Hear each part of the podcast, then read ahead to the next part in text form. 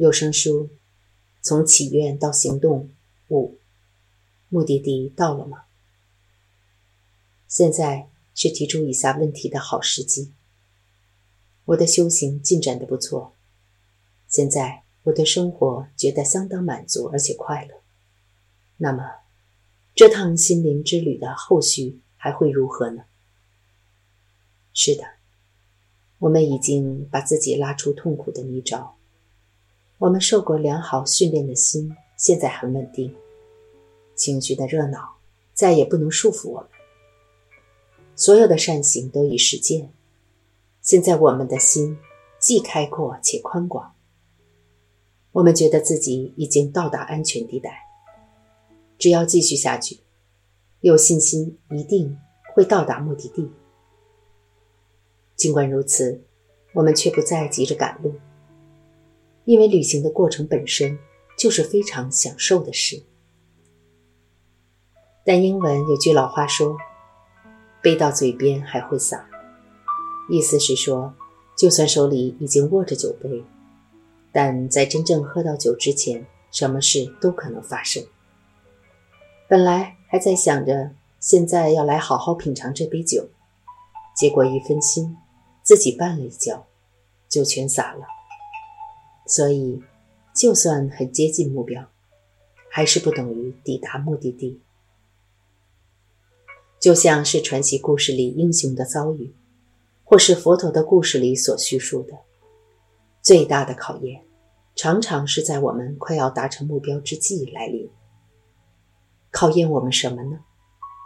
考验我们是不是货真价实？我们真的是像自己所想的那样有所了悟吗？如果不是的话，执着与错误见解会以各种形式悄悄溜回来。如此一来，我们将失去空性的见地，而且造作出更多概念。结果是形成一个新版的自我，一个更细微、更难察觉的自我。由于我们对空性的概念是如此强烈，已经习惯。把每件事物贴上无我的标签，因此现在反而被自己骗。因为就算对空性有正确的概念与理智上的了解，也无法与了悟画上等号。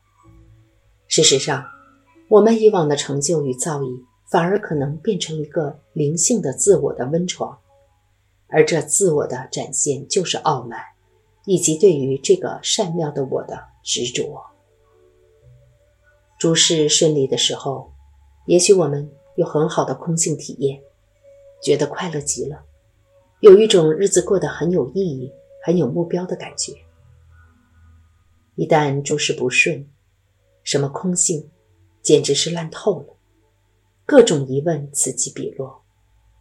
我们心想，真是够了，老师教的这些简直是鬼扯，空性。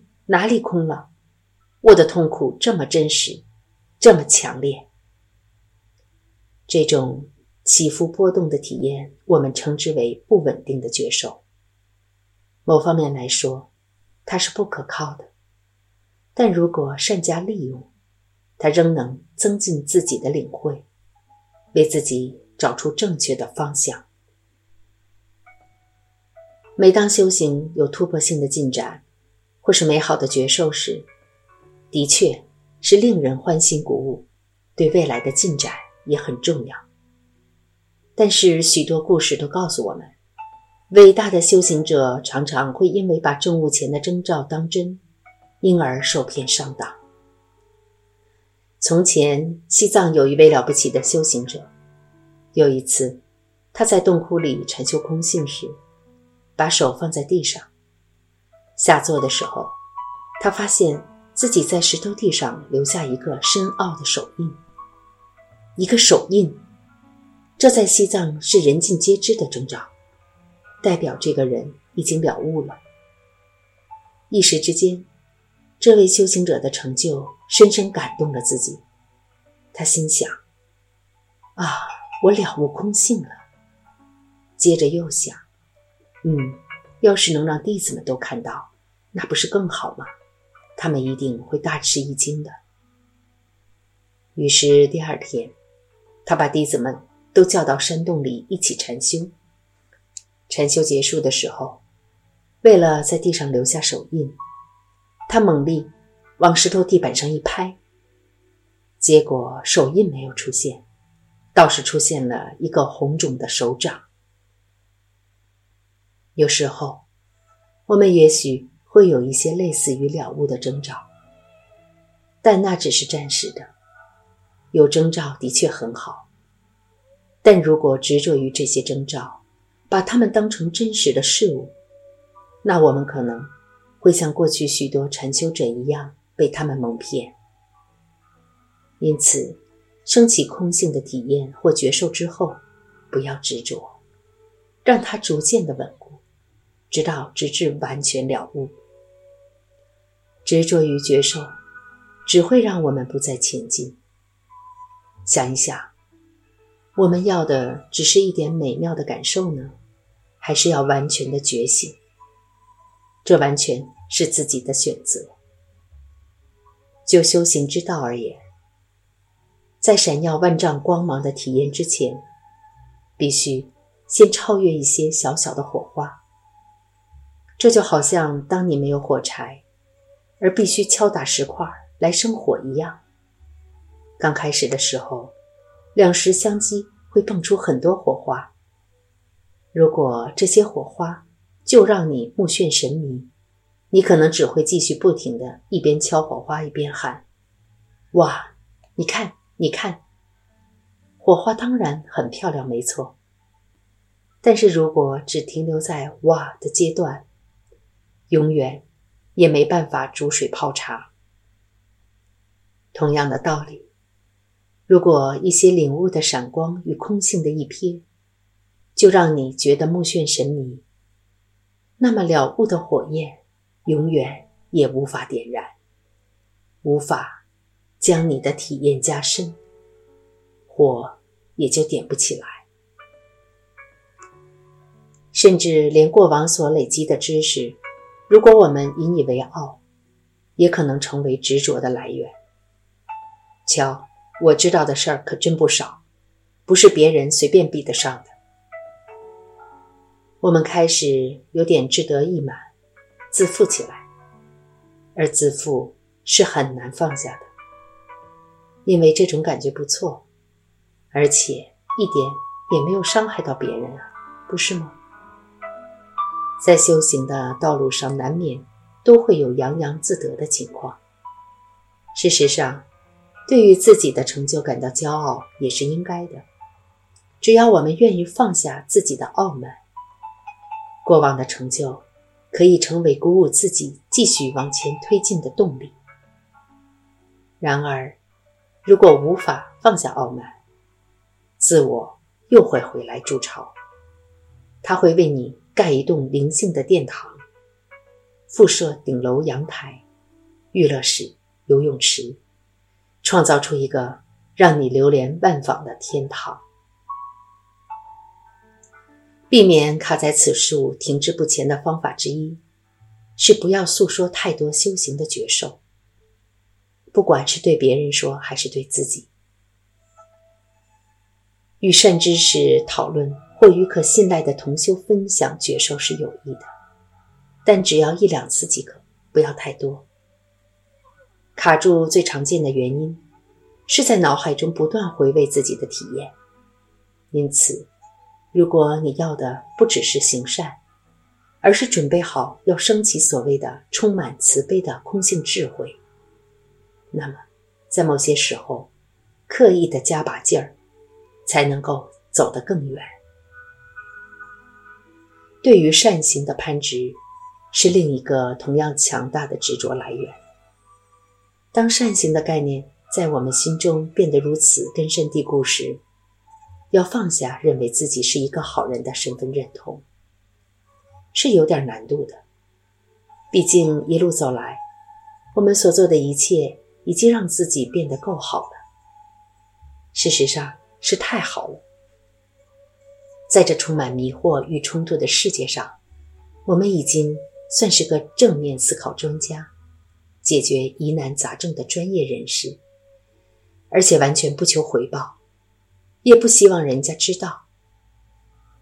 危险之处就在于我们可能太过于执着于自己所做的善行，因而认定自己就是这样的人。当慈悲脱离了空性，结果就是创造出另一个坚实的二元对立的自我认同。而我们的善行变成只是世俗的好事，这样的好事对世界还是很有贡献的，不过却有其局限。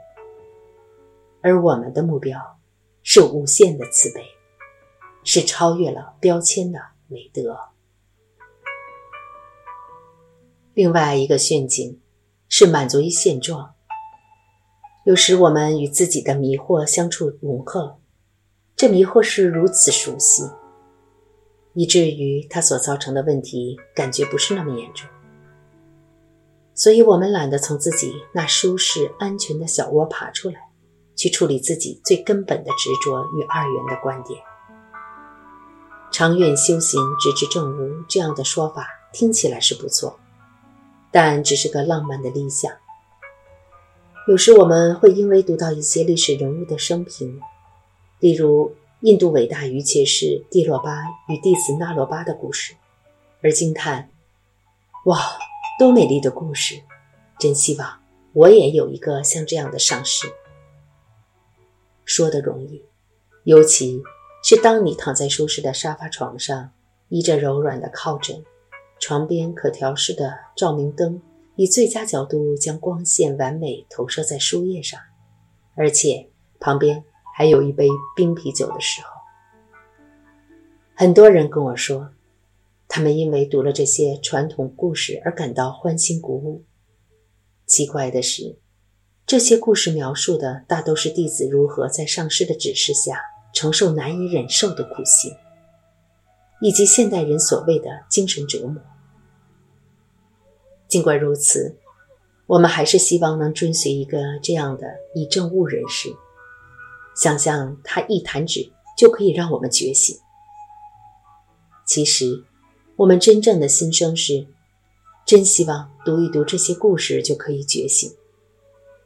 纳洛巴他们为了得到自由而经历的艰苦与压力，我们其实并不想承受。